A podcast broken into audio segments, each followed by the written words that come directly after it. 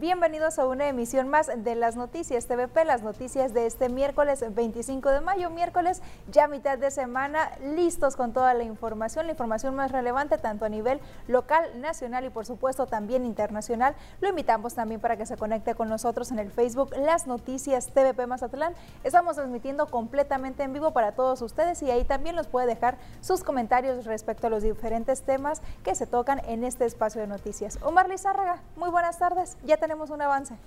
Buenas tardes, Kenia Fernández. Efectivamente, algo de lo que tendremos aquí en las noticias, adelantamos, es que la Delegación de Vialidad y Transportes, en coordinación con el IS Mujeres, han dispuesto de los primeros asientos de camiones urbanos exclusivamente para mujeres. Esto en busca de su seguridad. Y en otra información, pues ya en las partes altas de aquí, de la zona sur, ya se empiezan a sentir los estragos de la sequía, según informan los productores agrícolas. Esto y más, Kenia, aquí en las noticias. Y nos adentramos directamente con la información de este miércoles y como ya se lo adelantábamos, es a través de un convenio de colaboración firmado entre la Delegación de Vialidad y Transportes y también con la Secretaría de las Mujeres en Sinaloa, es que se concretaron acciones que vienen a contribuir en la prevención de la violencia y el acoso hacia las mujeres. A partir de hoy, los camiones del transporte público, tanto de la Alianza de Camiones Urbanos y Águilas del Pacífico, contarán con asientos destinados exclusivamente para las mujeres. Mario Rafael González Sánchez, delegado de Vialidad y Transportes, explicó que serán 12 asientos los que serán exclusivos para mujeres, pero también para personas con discapacidad y adultos mayores, por lo que ya se giró la instrucción a los operadores de que se indiquen con señalización. Además, se pegarán calcas que indiquen que la unidad será libre de humo, por lo que no podrán fumar al interior ni usuarios ni operadores. Durante el arranque de este programa también estuvo presente la delegada de Mujeres en la zona sur de Sinaloa, Elsa Isela Bojorques Mascareño, y la directora de InMujer, María del Carmen Ramírez Morales. Fue Bojorques Mascareño quien explicó las acciones que se están realizando para atender esta problemática social. En ningún momento vamos a permitir que a las mujeres se les violente. Entonces en eso estamos y vamos a, a volantear ahorita este, pues para sacar adelante esta actividad junto con IMujer. Y, este, y estamos también en unos talleres. Ahorita a las 11 de la mañana continúa un taller que empezamos ayer sobre este, un protocolo para eh, estar nosotros al pendiente eh, de llevar todos los, los, los, puntos que se tienen que ver para eh, apoyar a las mujeres en contra de la violencia y lanzan aquí en Mazatlán el prototipo del taxi ejecutivo. Se trata de una unidad de modelo 2022 que será manejada por una mujer bilingüe que ofrezca un servicio más completo, seguro y cómodo hacia los usuarios locales, turistas nacionales y también internacionales. Habla María Antonieta Zamora, quien será chofer de este taxi prototipo. Esta nueva imagen que le estamos dando al transporte público es con la intención de darle más seguridad y más confianza tanto a la gente que, eh, que está aquí en Mazatlán, a los ciudadanos, a los 750, 800 mil habitantes que existen en la, en la ciudad de Mazatlán y al turismo nacional e internacional. Quiero informarles que tenemos en el centro idioma ahorita estudiando a 25 choferes del transporte público, eh, van en el primer nivel, vamos avanzando. Bien habló Alfredo Figueroa Hernández, quien es secretario general de Cotaxi Rojos, explicaba que en la plataforma ya hay 155 choferes, 25 de ellos tomando clases en un centro de idiomas. Esta unidad se sumará a un proyecto estatal que nació en Los Mochis, donde se está ofreciendo este tipo de servicio ejecutivo a través de una plataforma denominada Taxi Ejecutivo Los Mochis, la cual pretende cambiar por el nombre de Taxis Ejecutivo Sinaloa cuentan con una póliza de seguro para el viajero con cobertura de hasta un millón de pesos y bueno, se pretende que los choferes sean precisamente bilingües. María Antonieta Zamora será la chofer de este prototipo de taxi ejecutivo aquí en Mazatlán. Mira, pues para mí es un reto enorme, me encanta manejar, más que nada manejar a mí me genera mucha concentración y no me permite tener ansiedades. Soy una mamá, eh, de dos hijos, dos hermosos hijos. Entonces estoy aquí para brindar el mejor servicio a Mazatlán, al turismo sobre todo. ¿Qué opinas que se le brinde la oportunidad precisamente a la mujer de, desempeñarse en ese tipo de acción? Contentísima, que nos abran las puertas y me siento muy orgullosa que me han brindado la confianza, sobre todo. Por su parte, el delegado de Vialidad y Transportes aquí en Mazatlán, Mario, Mario Rafael González, dijo que esta iniciativa es apoyada por gobierno del estado y señala que la convocatoria está abierta para todas las mujeres que deseen ingresar al transporte público. Prácticamente es un banderazo donde estamos ya poniendo en marcha esta plataforma y sobre todo, lo más importante es que se da la apertura para las mujeres para que por favor si gustan presentarse en, lo que es taxis rojos, me imagino, y taxis verdes y todo, cualquier, cualquier mujer puede operar camiones, operar taxis, pulmonías, aurigas, está la apertura para todas las damas, es el área laboral, somos ya competitivos en la misma área. La mujer bienvenida al transporte. Y mire, una fuga de gas en conocido restaurante de un hotel en la zona dorada provocó la movilización de los cuerpos de auxilio. Por fortuna se trataba de un simulacro. En un conocido hotel ubicado en la avenida Playa Gaviotas, en la zona dorada de Mazatlán, se llevó a cabo un simulacro de fuga de gas en la cocina del restaurante de ese centro de hospedaje. Pasadas las 10 de la mañana, las alarmas sonaron indicando la fuga de gas en la cocina.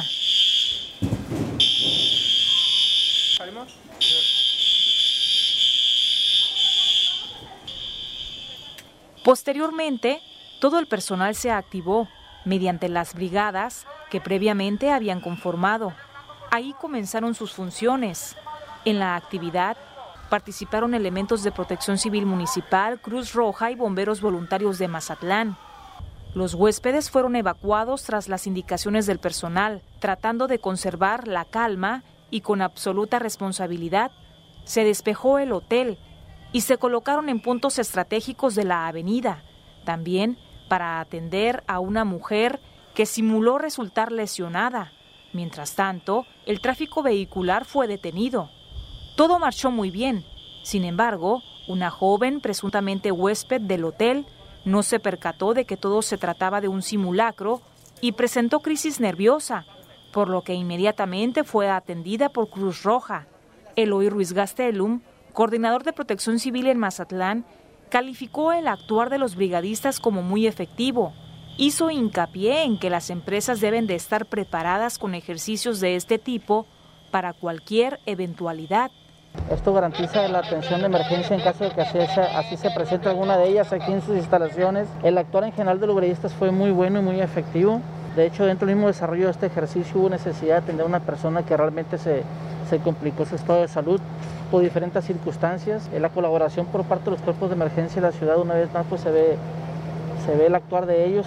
Sí, así es, son parte de las obligaciones que, deben tener como empresarios y sobre todo lo que es el sector turístico. Una evacuación por algún producto químico, como en este caso fue, una fuga de gas en el área de cocina.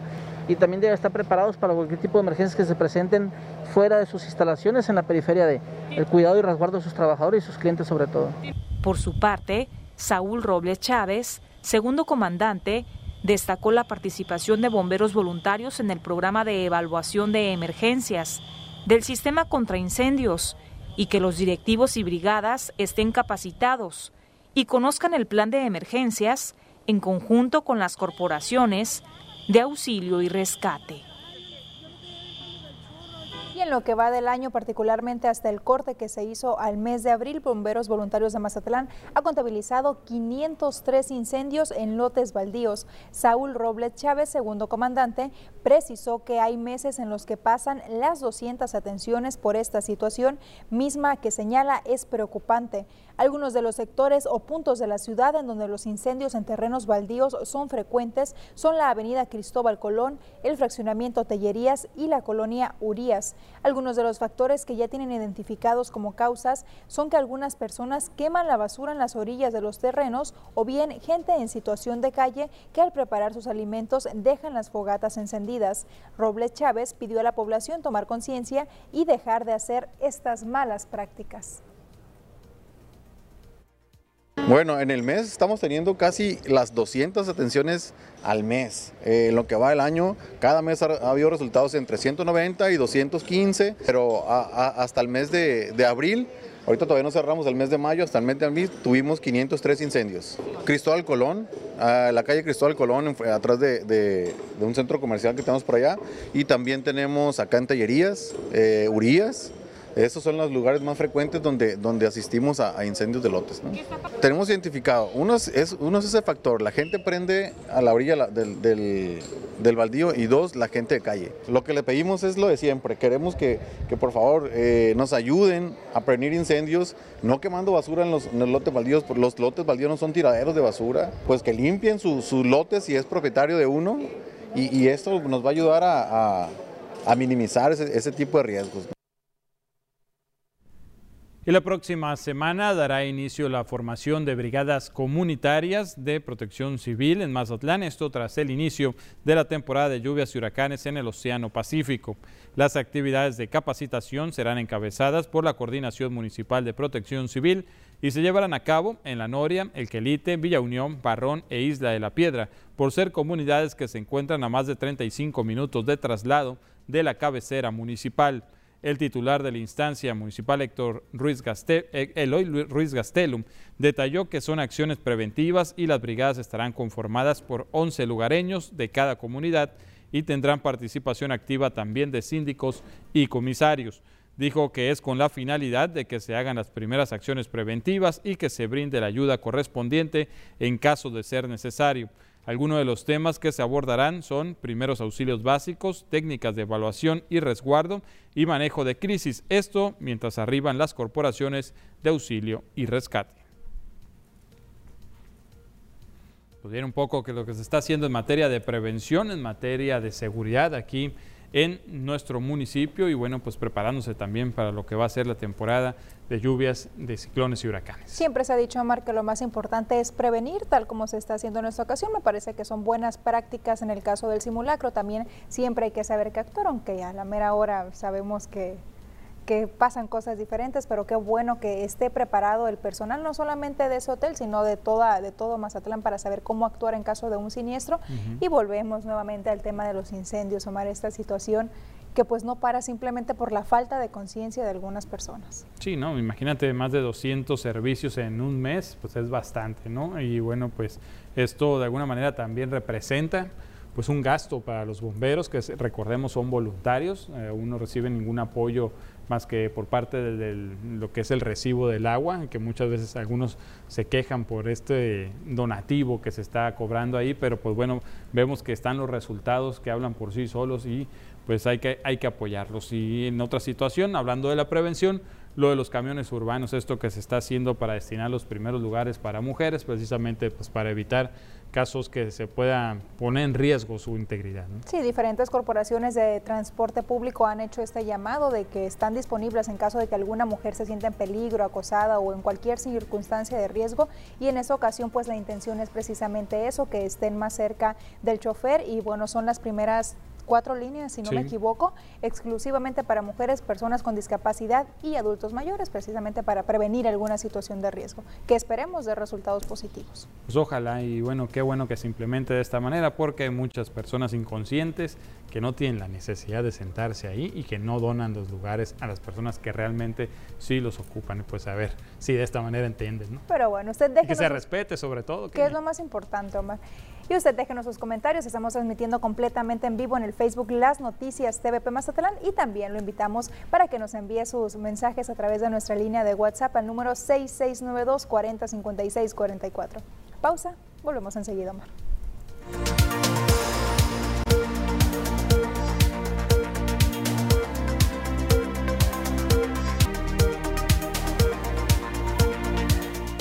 Gracias a todas las personas que siguen aquí con nosotros en las noticias TVP Mazatlán. Es momento de pasar a este espacio de quejas, de denuncias que todos los días nos hace llegar muy amablemente a nuestro número de WhatsApp. Este que está en su pantalla es el 6692 405644 o también la otra opción que es escaneando también este código QR que usted ve en su pantalla. Lo único que tiene que hacer es abrir la cámara de su celular, acercarlo hacia donde está el código QR y de esa forma lo va a escanear y lo manda directamente a nuestro chat de WhatsApp. Es bastante sencillo de utilizar. Y bueno, la intención precisamente de este espacio es darle voz a sus denuncias y también ser ese vínculo entre usted y las autoridades para solucionar las demandas que nos hace llegar. Por lo pronto, Mar, ya tenemos algunas. Efectivamente, muchas gracias como todos los días por comunicarse con nosotros. La primera nos dicen para reportar el mal estado del puente que cruza el arroyo Jabalíes a la altura del Cebetis. Es un peligro para los estudiantes y las demás gente. Nos hicieron llegar un video, vamos a ver si lo podemos poner a continuación, para constatar precisamente esta situación que se está presentando en este puente. Pues vean nada más, la entrada del pavimento pues está pues, despedazado y bueno, pues sabemos que este puente es pues de un material de, de, fierro, ¿no? Prácticamente y pues está en muy malas condiciones. Las láminas ahí pues tienen varios pozos, oxidado y por el paso del tiempo. De hecho, ahí en ese puente es donde siempre se atora toda la basura que acarrea este eh, canal pluvial, este arroyo de jabalíes. Y pues ha aguantado en ¿eh? varias temporadas, ahí ha acumulado varias basura y, pero pues sí, es necesario que se cambie porque yo creo que no aguanta otra más, que Sí, yo creo que representa efectivamente un riesgo para todas las personas que transitan por esa zona y que es urgente que se haga algo antes de que inicie la temporada de lluvias, que como bien lo comentas, quizá ya no aguante otra, otra temporada. Sí, se ve ya en muy mal estado. También los dicen vivo en la colonia López Mateos. Desde diciembre ha reportado luminarias fundidas en los sectores, específicamente en el sector I. El folio que me dieron es el 1698 y a la fecha no los han atendido. Bueno, este es el reporte que nos hacen llegar desde la colonia López Mateos. Desde diciembre luminarias fundidas, Omar. Y bueno, también nos dicen aquí tengo varias denuncias a seguridad pública. Esto aquí en el Parque del Fraccionamiento Istecín, entre las calles Francisco Gil Leiva y Ciro Jecovantes, día y noche, no importa el horario ni personas presentes, se ha convertido en un campo para fumar marihuana. Ya no les importa nada, toda la zona se impregna dolor de dichas sustancias. Atento llamado a Secretaría de Seguridad Pública, le voy a repetir, es en el Parque de Fraccionamiento Istecín, entre las calles Francisco Gileiva y Ciro Covantes. Día y noche dice que están ahí pues fumando esta pues, hierba que alucinógena por decirlo de alguna manera. Pues atento llamado para seguridad pública que haga los rondines correspondientes y retira a las personas que se encuentran en ese lugar. También los dicen con respecto a lo de apartar lugares. Ah, ¿Te acuerdas que había una queja hace días de esa situación? Aquí en la colonia Juárez es igual, pero esto en la calle Enrique Pérez Arce, número 5301, entre privada de la batería y Ángel Armenta. Nos hicieron llegar unas fotografías precisamente para constatar cómo es que también en ese punto apartan con algunos conos diversos estacionamientos y parece que es línea blanca la que, la que se observa ahí, Omar. Entonces, pues Tránsito Municipal es el encargado de revisar esa situación porque lo comentábamos que es, pues no se debe de hacer eso. No, no, no se deben de apartar lugares en la vía pública. Si usted llega, retira los conos, pone su auto y si alguien le llama la atención, le ponchan las llantas, le da un golpe a su automóvil, puede denunciarlo antes las autoridades competentes y deben de actuar en consecuencia porque pues ahí no hay ningún señalamiento que diga que no se puede estacionar. Solamente cuando está señalizado es donde está pues concesionado, por decirlo de alguna manera, por parte del municipio, se les cobra una cuota, bien decimos, pero tiene que estar señalizado el lugar. Si no está señalizado es vía pública y se puede estacionar, por supuesto si es línea blanca, si es línea amarilla, pues está prohibido, ¿no? También nos dicen, seguimos aquí con las quejas con respecto a apartar lugares, ya lo mencionamos, nos dicen buenas tardes por el camellón que está en la avenida Múnich, desde Renacimiento hasta Villaverde. Hay algunos árboles que están con una plaga de una enredadera que muy pronto, si no se hace algo por erradicarla, los secará. Ecología y medio ambiente están muy a tiempo de salvarlos, es urgente. Yo diariamente voy a caminar, me doy cuenta de lo que está pasando, les envío algunas fotos para que se haga pública la denuncia. Nos hicieron llegar las siguientes imágenes que estamos viendo en pantalla. Nos están hablando de una plaga, de una enredadera que está prácticamente atacando ahí los árboles de esta zona y pues el llamado, ¿no? De nueva cuenta Ecología municipales en la avenida Múnich, desde Renacimiento hasta Villa Verde. Sí, hay que cuidar esos árboles que ya existen, Omar. Imagínate, constantemente hay campañas de reforestación, campañas de plantar árboles, pero si no cuidamos los que ya tenemos. No, el árbol es vida, eh, hay que cuidarlos, hay que mantenerlos, sobre todo eso, ¿no? El mantenimiento. No solamente se trata de plantar árboles, vamos a reforestar, vamos a hacer campañas, sino mantenerlos, que estén en buenas condiciones y bueno, pues ahí nos están denunciando una plaga, ojalá que se tomen cartas en el asunto. También nos dicen en la colonia Sánchez Celis no pasa el camión de la basura. Desde el sábado, le tocaba este lunes y no pasó, por favor un llamado a servicios públicos, ya que hay animales callejeros que rompen las bolsas y se hace un cochinero. Gracias de antemano, saludos. Bueno, Mar, esta situación ya se registró en otras colonias de Mazatlán, algo está pasando en servicios públicos, algo está pasando con los camiones recolectores de basura, pero bueno, lo importante es saber además de qué está pasando, que se le dé solución porque sí es bastante desagradable que estén las bolsas de basura, además de que causan una mala imagen, está esta otra situación de que sabemos que hay muchos perritos callejeros, muchos gatos que van y rompen la basura. Fíjate que uno de los principales llamados que hacía precisamente servicios públicos es a no sacar la basura cuando no correspondía que pasara el camión. Aquí es al revés, aquí sacas la basura cuando corresponde, pero, el camión no pasa. Entonces es una situación donde, pues qué, pues termina pasando esto que mencionan, ¿no? Que los animales eh, rompen las bolsas, tiran toda la basura y se genera un problema de contaminación en la zona que pues da muy mala imagen aparte pues, los olores, ¿no? La contaminación hablando de manera general. También nos dicen, buenas tardes, quiero reportar una fuga de agua, esto en Infonavit del Valle, en la calle Valle Mezquital, número 13909 en Mazatlán. Nos hicieron llegar esta imagen que está viendo en pantalla, es una fuga de agua, al parecer es potable, no es de drenaje, y bueno, atento llamado a la Junta Municipal para que atienda esta denuncia. Está la imagen que lo constata, la situación que se está presentando en esta zona. Infonavit del Valle, calle Valle Mezquital. Que mira, curiosamente hoy no hubo tantas quejas en contra de Jumapam, tantas quejas de fugas, parece que van bien, parece que están trabajando más, así que bueno, pues de eso se trata precisamente este espacio, de dar a conocer las problemáticas para buscar alguna solución y por supuesto que agradecemos mucho la confianza que tiene hacia nosotros para hacernos llegar todas sus quejas, todas sus denuncias y también le agradecemos mucho cuando nos hace llegar fotografías o videos precisamente para evidenciar la situación en la cual se encuentra la problemática que usted nos envía. Por lo pronto tenemos que irnos a anuncios comerciales, Omar. Volvemos enseguida. Regresamos.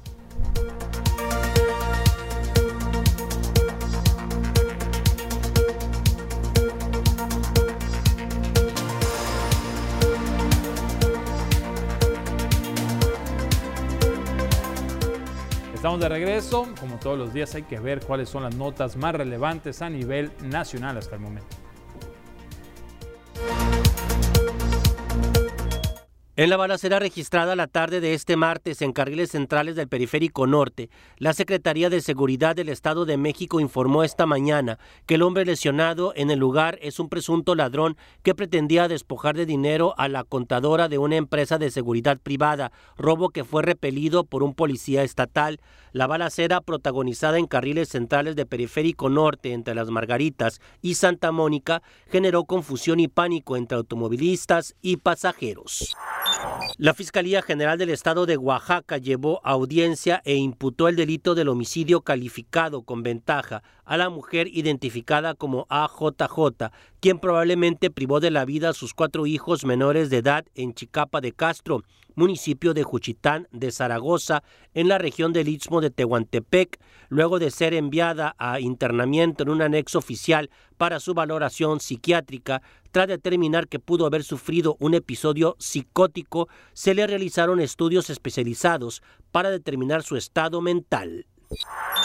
La economía mexicana inició el presente año con un crecimiento ligeramente superior al estimado inicialmente, debido al dinamismo del sector servicios y el industrial, revelan los datos publicados por el Instituto Nacional de Estadística y Geografía, el INEGI. Durante el primer trimestre del 2022, el Producto Interno Bruto, el PIB, se incrementó 1% en términos reales con relación al trimestre anterior, tasa un poco mayor al 0.9% previsto por ese instituto. México registró este martes 24 de mayo 118 víctimas de homicidio doloso, la cifra más alta de este año y la segunda en el histórico del sexenio del presidente Andrés Manuel López Obrador en la recta final, mayo, que se perfila para ser el mes más violento de la primera mitad del 2022, acumula cuatro días con 100 o más asesinatos en un día, según las estadísticas del reporte diario de este delito de alto impacto elaborado por el Gabinete de Seguridad Federal. Estos son el primero de mayo 112, 15 de mayo 105, 22 de mayo 107 y el 24 de mayo se registraron 118 homicidios. Y siguiendo con más información de lo que pasa en nuestro país, esta mañana el presidente de México, Andrés Manuel López Obrador, advirtió que aunque haya dirigentes petroleros que tomen la torre de petróleos mexicanos, su gobierno no dará contratos ni plazas si no tienen razón y por encima de aquellos que tienen antigüedad o que no se mocharon, así lo dijo. Yo tomo la torre de Pemex porque a mí me tienen que dar los contratos o a mí me tienen que dar las plazas. Pues tómala, pero no te vamos a dar los contratos, no te vamos a dar las plazas, si no, tienes razón, y si vas a dejar afuera a trabajadores que tienen antigüedad, pero no están cercanos a ti. Estas declaraciones las dio el mandatario nacional luego de que este martes durante varias horas trabajadores de la sección 35 del Sindicato de Trabajadores Petroleros de la República Mexicana tomaron la torre de Pemex como medida de presión para obtener más plazas, créditos hipotecarios y apoyos para vacaciones. Dije la vez pasada que al carajo y piensan que es una grosería este, los marinos saben qué es el carajo, que se vayan al carajo. Nada más que hay que buscarlo, ¿no? En el diccionario. Este, pero sí al carajo, con todo eso. En los términos este, que se usaban. Y en otra información, la tragedia vuelve a hacerse presente en Estados Unidos. Un tiroteo en una escuela primaria de Texas dejó un saldo de 19 niños muertos luego de que un hombre de 18 años entrara y disparara contra ellos, siendo la masacre escolar más grande en el estado. El gobernador de Texas, Greg Abbott, confirmó el martes por la tarde que el atacante entró con un rifle y una pistola para abrir fuego contra los estudiantes y los profesores de la escuela primaria Rob en Ubalde. Horas más tarde, Eric Estrada, sargento del Departamento de Seguridad Pública, reveló a CNN la cifra de 21 muertos, de los que 19 son niños y dos adultos. El gobernador también aclaró que el tirador llamado Salvador Ramos fue abatido en el lugar por la policía y que era ciudadano norteamericano. El sospechoso identificado como Salvador Ramos fue abatido por la policía en la escena del crimen. Se desconocen los motivos detrás del tiroteo. La prensa local indicó que todos los fallecidos estaban en el aula en la que ocurrió el tiroteo. Y bueno, precisamente sobre este lamentable hecho también habló esta mañana el presidente de Estados Unidos, quien durante su discurso dijo que como nación nos tenemos que preguntar cuándo en el nombre de Dios vamos a enfrentarnos a los grupos de presión a favor de las armas, cuándo en el nombre de Dios vamos a hacer lo que en el fondo sabemos que hay que hacer, dijo Biden en un discurso en la Casa Blanca tras la masacre de Texas.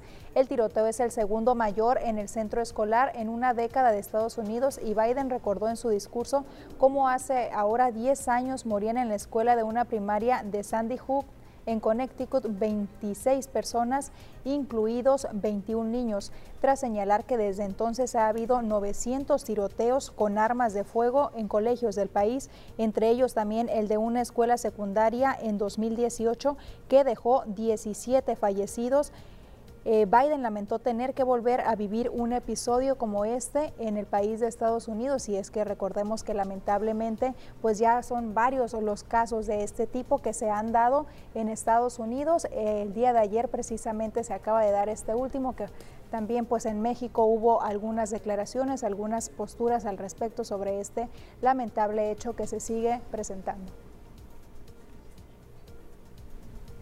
El presidente de México, Andrés Manuel López Obrador, expresó sus condolencias y solidaridad con las familiares de las víctimas por la masacre ocurrida este martes en una escuela primaria de Texas, en Estados Unidos. El mandatario lamentó que probablemente la mayoría de las víctimas, 21 menores asesinados, son estadounidenses, hijos, hijas o nietos de mexicanos en los Estados Unidos.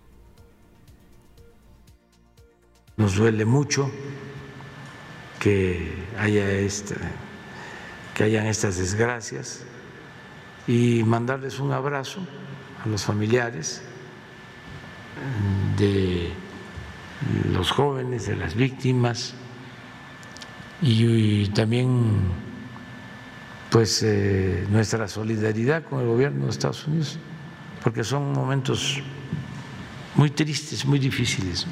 Y nosotros pues lo mismo, entonces, eh, padecemos aquí.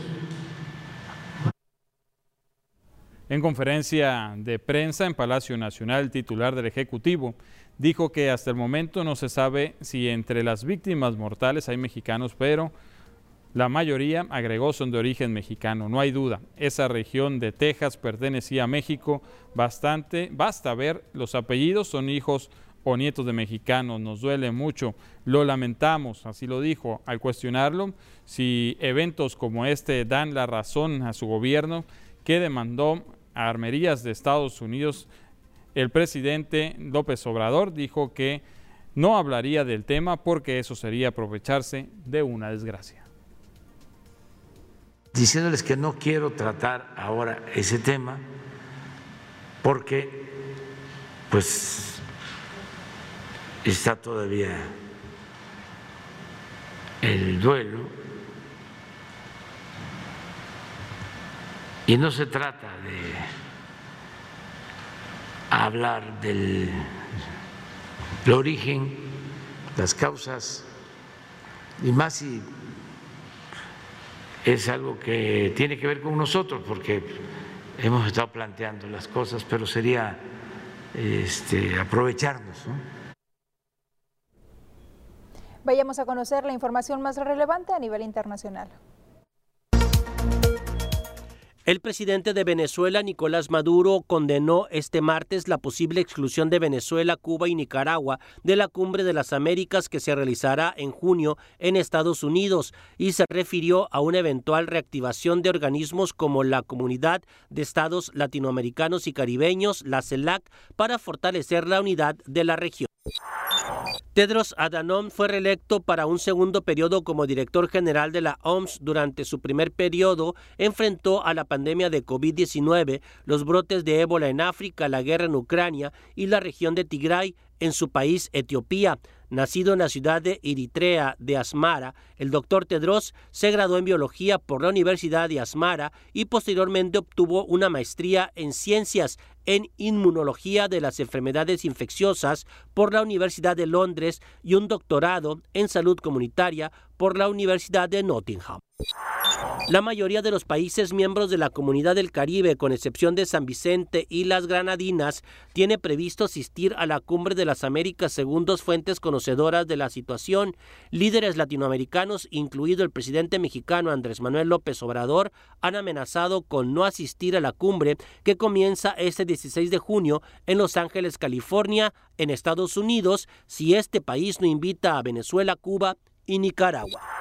El ex líder del cártel de Sinaloa, Joaquín El Chapo Guzmán, acusó las condiciones que sufre en una prisión de máxima seguridad en Colorado, en las que cumple una condena a cadena perpetua y pide el tribunal de ese estado intervenga, de acuerdo con una nueva demanda civil que incluye una declaratoria jurada del ex narcotraficante y a la que tuvo acceso una cadena de televisión internacional, asegura que ha sufrido mucho y el trato que recibe es cruel e injusto. Tenemos más información después del corte.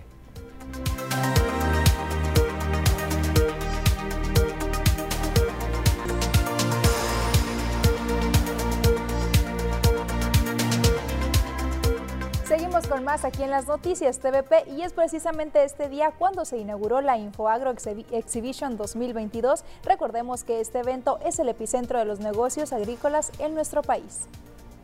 Con la espera de 15.000 visitantes durante su segunda edición realizada en Mazatlán, se inauguró Infoagro Exhibition México 2022, teniendo como sede el Centro de Convenciones. Rodrigo González Márquez, presidente del comité organizador, señaló que en esta ocasión lograron registrar el doble de expositores que en 2021, lo que marca un buen panorama para que año con año este evento crezca. Queremos convertir durante estos tres días eh, el MIC en el epicentro de negocios del productor agrícola. Esperamos aproximadamente sobre 14.000 visitantes, creemos que va a ser eh, un gran éxito, queremos convertir InfoAgro Exhibition en una de las expos agrícolas más importantes del Estado de, de México. Resaltó que durante los tres días se estarán realizando conferencias para los agricultores, así como podrán encontrar materiales de riego, semillas, fertilizantes y la oportunidad de negociar con empresas de talla nacional e internacional. Los cursos técnicos están enfocados a nutrición vegetal, a fertirriego y a plagas y enfermedades durante los tres días. Cada día trata de un tema. Luego las conferencias empresariales tocan temáticas que son interesantes para los empresarios agrícolas y lo que son las eh, conferencias comerciales, cada empresa puede reservar ese lugar durante una hora y explica cuáles son las novedades que traen a la expo. Respecto a cuáles serían los retos que mantiene este sector, González Márquez consideró que son producir con un enfoque orgánico y respetando al medio ambiente, por lo que invitó a los agricultores a acudir para conocer las diferentes opciones en materiales. Y a quienes se dedican al sector agrícola en las zonas altas de aquí de Mazatlán, pues ya está comenzando a afectar el fenómeno de la sequía que se presenta en el estado. Sí lo dio a conocer el presidente de la Asociación de Agricultores del Río Presidio, Héctor Mario García Olvera. Precisó que las comunidades que han externado la falta del vital líquido son La Palma, Los Limones, Las Tinajas, entre otras de esta zona, por lo que esperan que las lluvias sean abundantes. Dijo que hasta el momento no han buscado apoyos por parte de las autoridades, pues están a la espera de que los diluvios lleguen. Sin embargo, García Olvera no descarta solicitar apoyos en un determinado momento.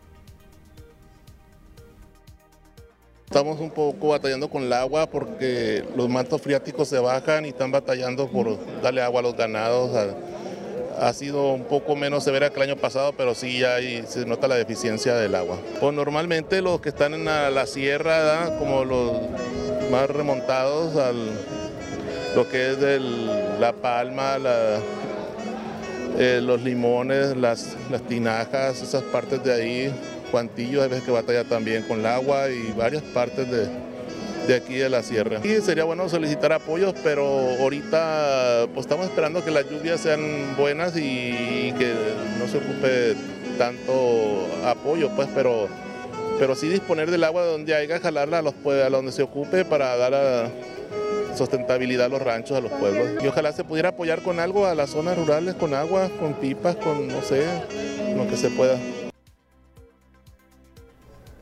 Y sobre este mismo tema, el DIF Sinaloa anunció un proyecto denominado Acuatón, este para acopiar agua para consumo humano y distribuirlas en las comunidades de 12 municipios afectados por la sequía. Estos son Choix, El Fuerte, Sinaloa Municipio, Mocorito, Salvador Alvarado, Badiraguato, Cozalá, Elota, San Ignacio, Concordia, El Rosario y Escuinapa, 12 de, los 18 municipios del estado. El Acuatón se realizará el 31 de mayo a las 7 de la mañana, de 7 de la mañana a 7 de la tarde. El centro de acopio principal será en Culiacán, en la explanada de Palacio de Gobierno. La presidenta del DIF Sinaloa, Eneida Rocha, dijo que se está llamando a la población a donar agua embotellada para consumo humano y agua para uso doméstico. En Sinaloa se habla de 254 comunidades afectadas por la sequía, representando esto 92.376 personas afectadas bueno, él es el 31, el, el, acuatón. ¿Pero cuándo la distribuimos? Nosotros la distribuimos al día siguiente o eh, los primeros dos, tres días. Tenemos una logística muy buena, la gente del DIF es muy trabajadora, es muy entregada y eh, nosotros en cuanto recibimos los donativos los entregamos al día siguiente y si pudiéramos el mismo día, el mismo día lo entregamos.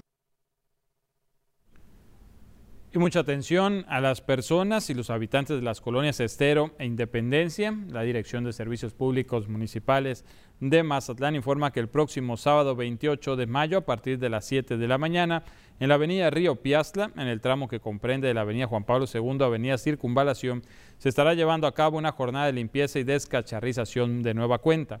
El director de la dependencia, David Ibarra Olmeda, invitó a la población de las colonias Independencia y Estero para que saquen los objetos inservibles o cacharros que puedan almacenar agua de los patios de sus viviendas, incluso si se requiere apoyo, puso a su disposición el número de teléfono 6699-298705. Puntualizó que la jornada forma parte de las acciones para prevenir riesgo de inundaciones en zonas bajas de Mazatlán en esta temporada de lluvias.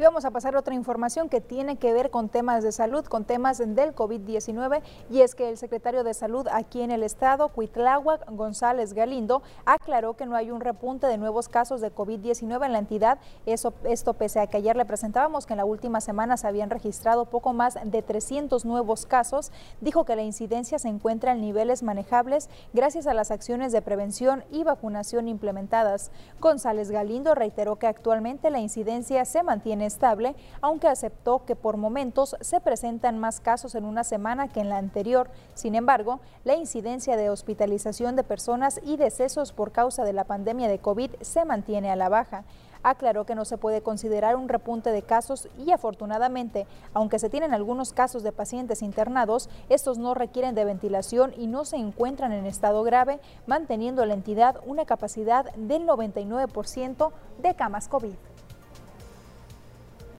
ha habido variantes, variaciones, es lo que les hemos comentado también.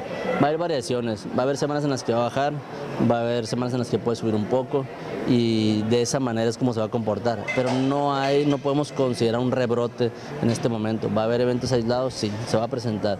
Pero acuérdense que también los niños eh, pueden presentar la enfermedad y no van a tener mayor repercusión. Pero también nosotros cuando retiramos el cubrebocas lo retiramos para espacios abiertos y en las escuelas son espacios cerrados, por lo tanto los niños cuando están en aula deben tener sus cubrebocas. Muy bien, a pesar de que no se considera un rebrote, hay que tomar y seguir tomando las precauciones necesarias sanitarias. Vamos a otro corte y regresamos con información deportiva.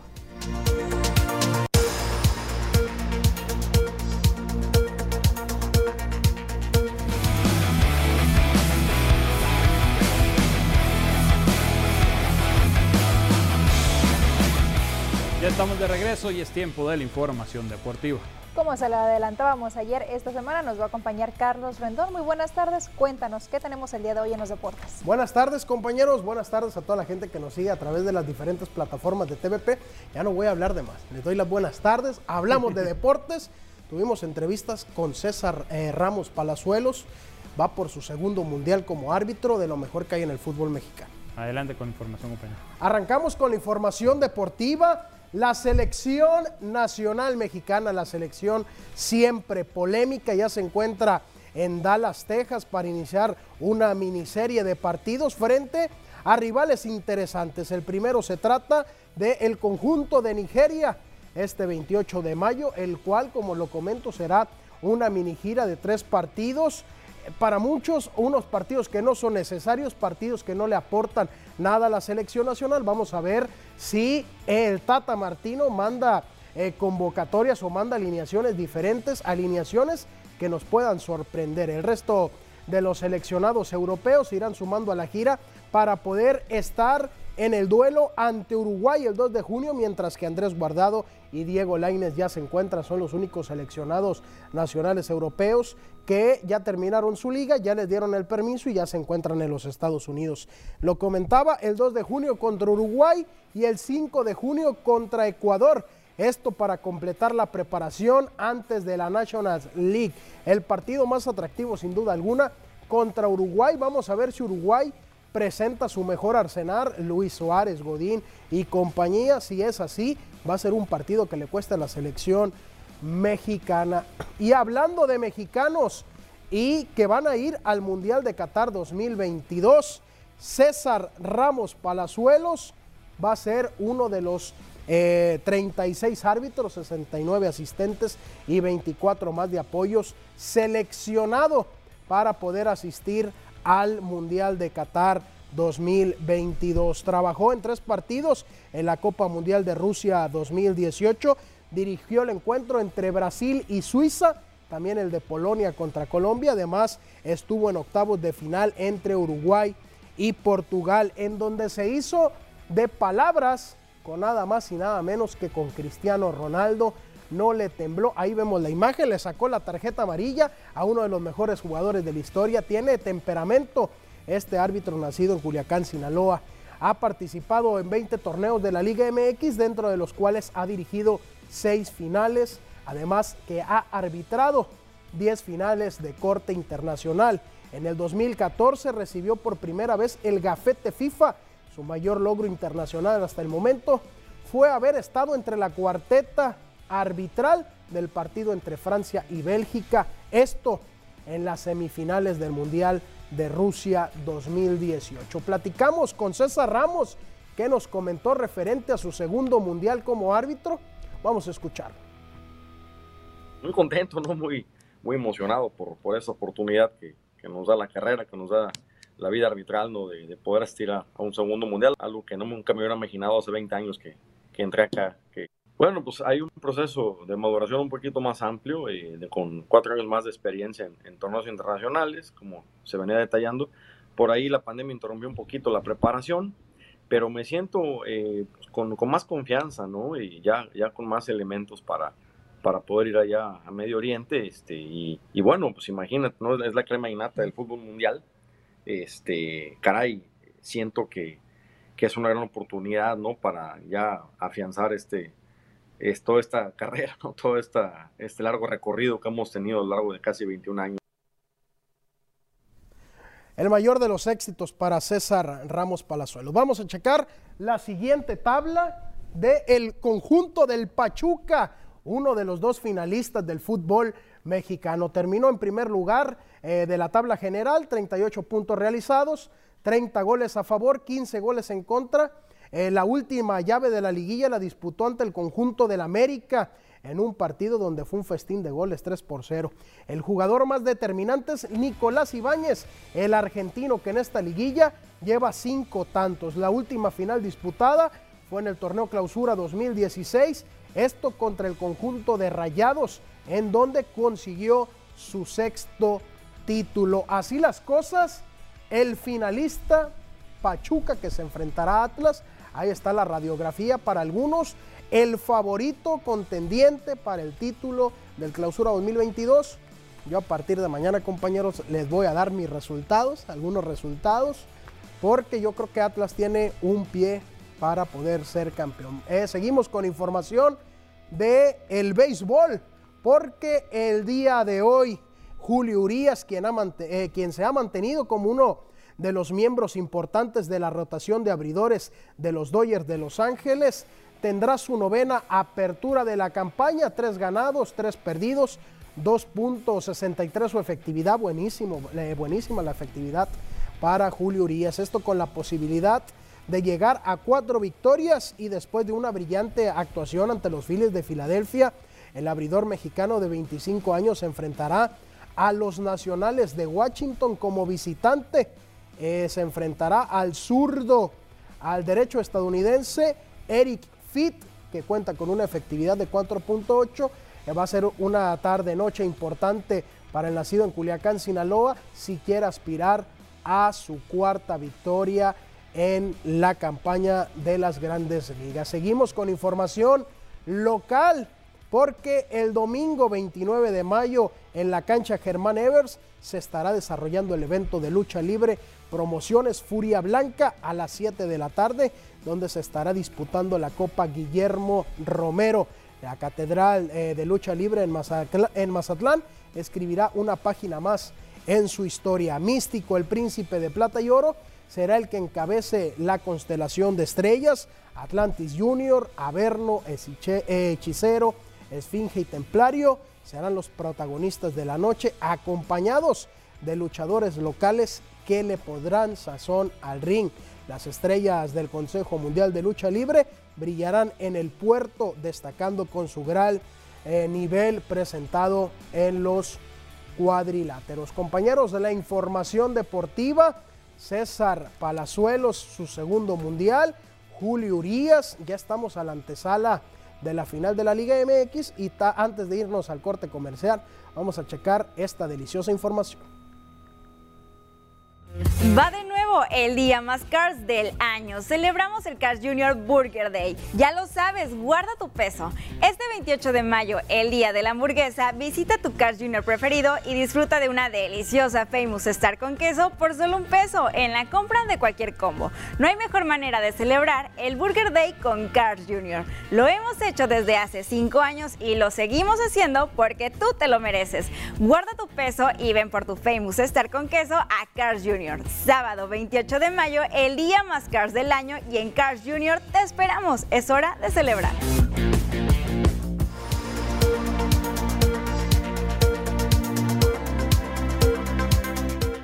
Estamos de regreso, es tiempo de conocer cuál es el pronóstico del clima para las próximas horas.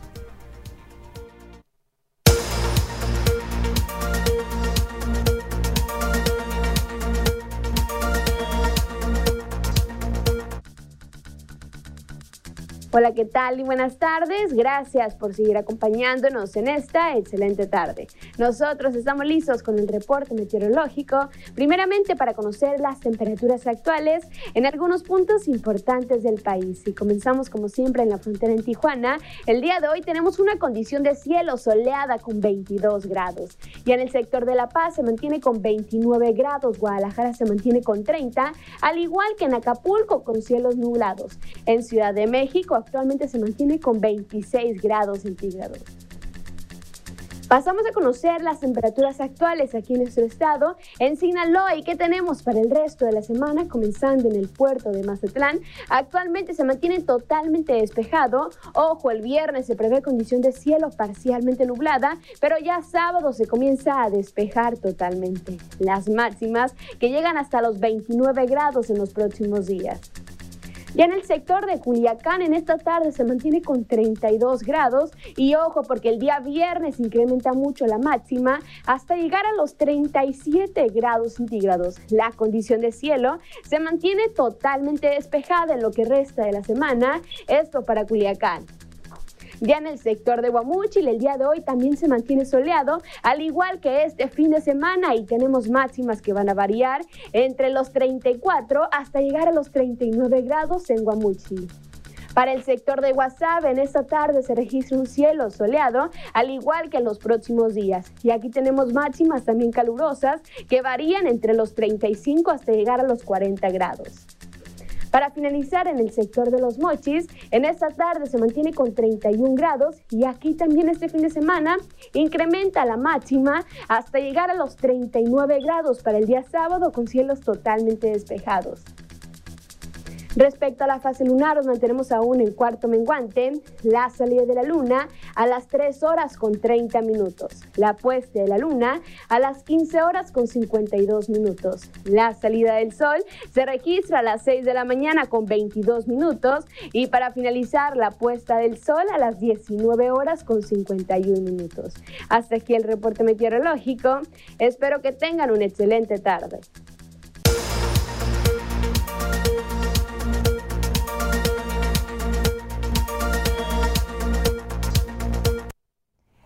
Más noticias después del corte.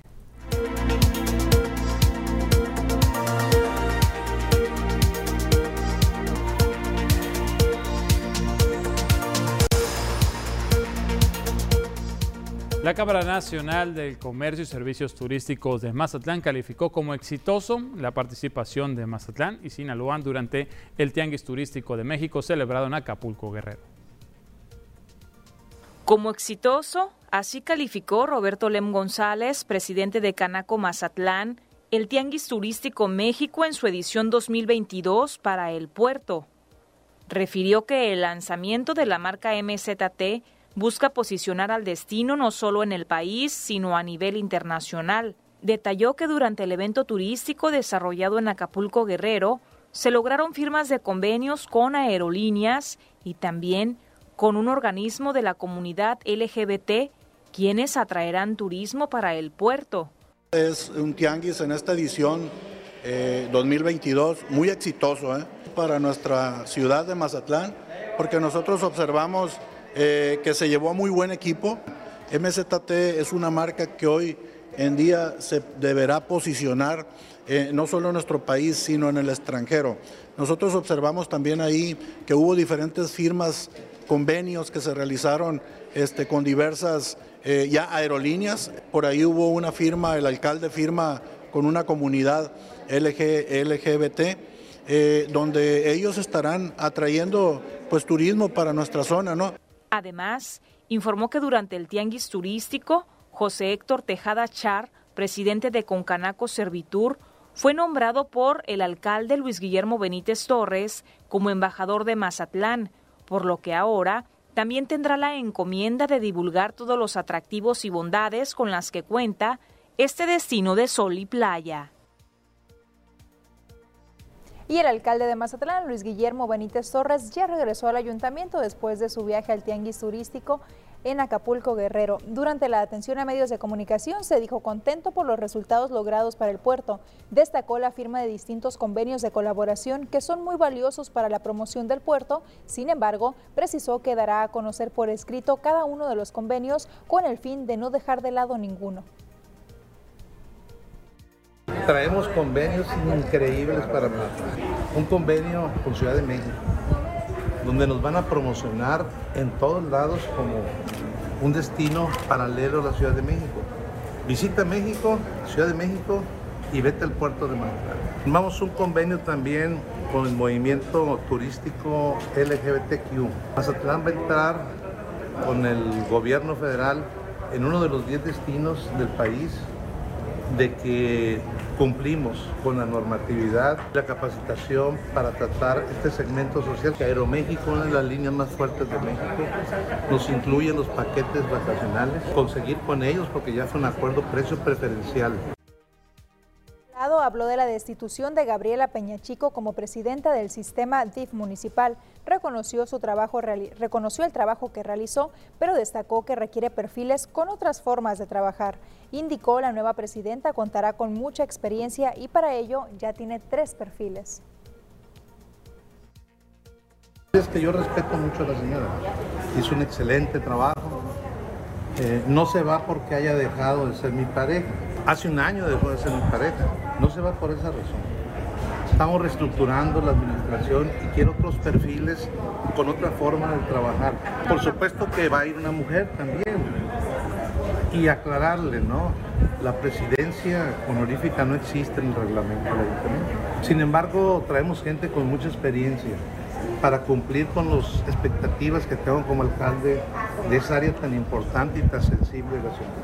Eh, tengo tres perfiles diferentes. Y en otra información, la Secretaría de Educación Pública y Cultura en Sinaloa propone al personal y padres de familia de la Escuela Nueva Creación en Mazatlán activar el turno vespertino para evitar que los estudiantes tomen clases al intemperie. Graciela Domínguez Navas, secretaria de Educación Pública y Cultura de Sinaloa, expresó que en lo particular se está revisando el caso de la escuela aquí en Mazatlán. Señaló que se evalúan las condiciones para construir una aula extra, pero ante la falta, ante, más bien ante la alta demanda, tendrá que ser un proyecto más extenso. Así lo dijo. Está buscando a ver si hay un convencimiento por parte de todos los involucrados de que pueda tomarse clases por la tarde. O sea, dividir para que los niños no estén abajo de un árbol. Creo que hay esa, alternativa, eh, hay que buscar el diálogo ahí con los papás, con los maestros, el director y se está, se está trabajando en esa parte. En tanto se pueden construir las aulas que se necesitan, que al parecer ya no sería una, como lo habían reportado en un inicio, sino serían dos aulas y al menos un espacio para que funcione el área directiva, ¿no? Porque no tienen tampoco. Y después de la aprobación que hiciera el Congreso del Estado sobre la ley que protege a los periodistas y defensores de los derechos humanos, opinó sobre ese tema Raquel Sapien, quien es consejera y fundadora del colectivo de periodistas por la paz y la libertad de expresión. Dijo que estarán vigilantes de que se cumpla ya que la ley fue aprobada por el Congreso del Estado, lo que queda por hacer es estar al pendiente de la publicación de dicha ley en el periódico oficial del Estado de Sinaloa, para que posteriormente se instale el instituto que se hará cargo de llevar a cabo todas estas medidas eh, de protección a periodistas y a personas defensoras de los derechos humanos. Un punto importante es eh, tener en cuenta que él o la titular de este instituto, al igual que los consejeros, tengan el perfil adecuado para desempeñar el cargo. Bueno, pues ahí está la aprobación y ahora buscar que las personas que estén enfrente del instituto, como dice Raquel, pues sean las idóneas para hacer que se cumpla. Vamos a otro corte y regresamos.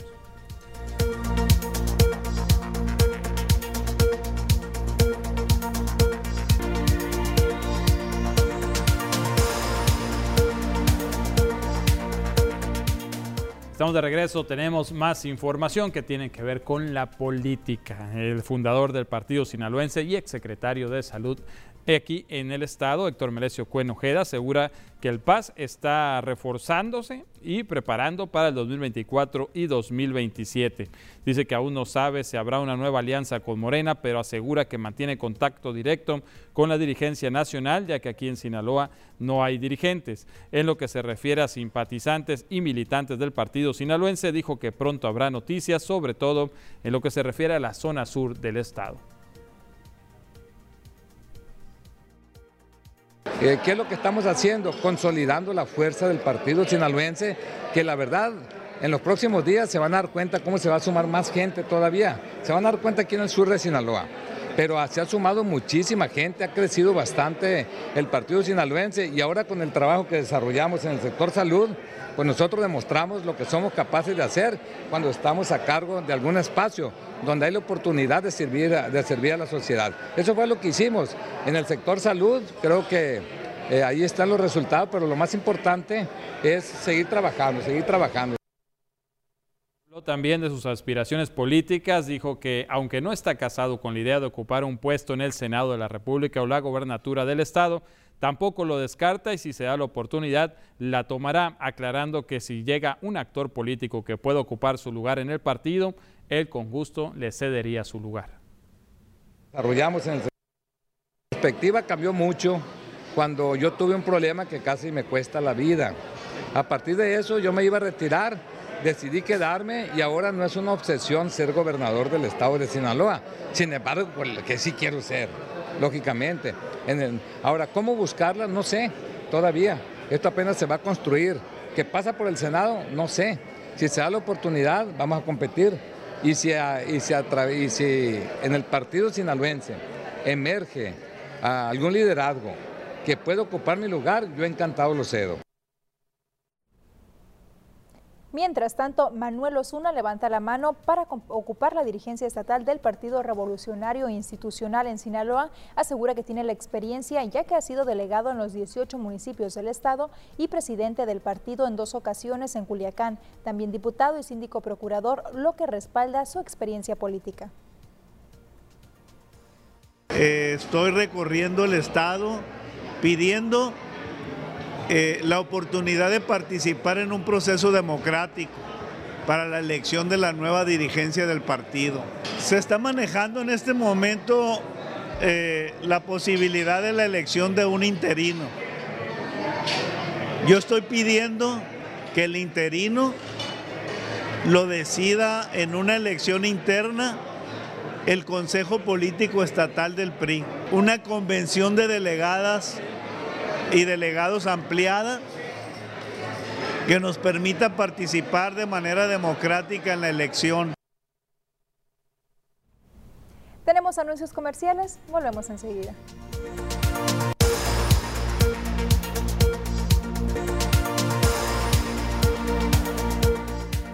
Resultar con heridas graves que la debatían entre la vida y la muerte por el choque de un automóvil contra un árbol, en el cual se registró el pasado domingo en la avenida Cristóbal Colón a la altura de una conocida plaza comercial aquí en Mazatlán, lamentablemente otra mujer perdió la vida. La víctima fue Bianca de 21 años, a quien un día antes sus familiares solicitaban en redes sociales apoyo para los gastos hospitalarios de la joven que se encontraba internada en un hospital de la ciudad. La también víctima de este presentó múltiples fracturas en su cuerpo, en las que destacó un traumatismo cranoencefálico. Este impacto entre el tronco del árbol y un carro color gris al instante cobró la vida de una mujer de 22 años, quien fue identificada con el nombre de Vania. En esta ocasión le informamos, lamentablemente la otra persona que viajaba en ese vehículo, lamentablemente perdió la vida. Pues bien, Kenia, con esta información nos despedimos. Le agradecemos muchísimo que nos haya acompañado durante esta hora y media de información y lo invitamos también para que nos vea el día de mañana. Mañana a la 1.30 pm tenemos una cita aquí en Las Noticias. Nos puede seguir a través de nuestras redes sociales, Las Noticias TVP Mazatán, a través de Facebook y en nuestra página web www.tvpacifico.com.mx. Que tenga buena tarde, pásela bien. Los dejamos con la camorra.